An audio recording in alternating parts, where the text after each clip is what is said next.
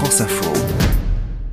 Bonjour Anne Le Gall. Bonjour. Le billet science, et on parle toujours de la chaleur avec euh, un autre désagrément euh, de la saison, ce sont les moustiques qui s'invitent dans nos soirées d'été, avec un phénomène qui se confirme, Anne, c'est la progression du moustique tigre sur le territoire. Oui, venu d'Asie, ce moustique aux rayures blanches est apparu en France pour la première fois il y a 18 ans, importé par des voyageurs, et il est désormais présent dans les deux tiers des départements français.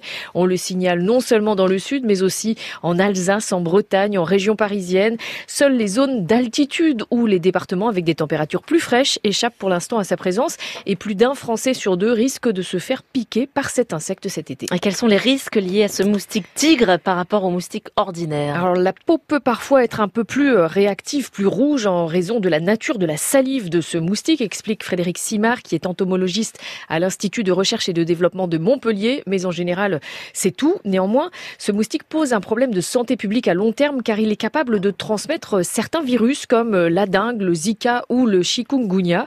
Ces virus ne vivent pas sous nos latitudes, mais des personnes porteuses qui rentrent de voyage peuvent donc exceptionnellement les transmettre sur le sol français à l'occasion d'une piqûre de moustique tigre.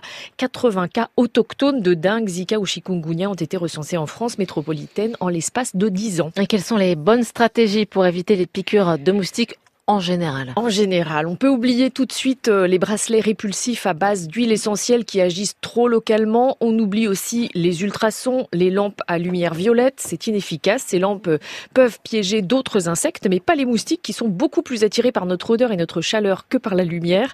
En revanche, pour se protéger, ce qui reste efficace, ce sont les moustiquaires, les vêtements clairs et amples, les courants d'air que l'on peut créer avec des ventilateurs. Et puis les répulsifs peuvent aussi nous protéger plusieurs heures. Le magazine 60 millions de consommateurs vient d'en tester près d'une trentaine et ça vaut le coup de comparer les marques et les formules car euh, selon euh, les produits, la durée de protection peut varier du simple au double de 4 à 8 heures. Anne Le Gall.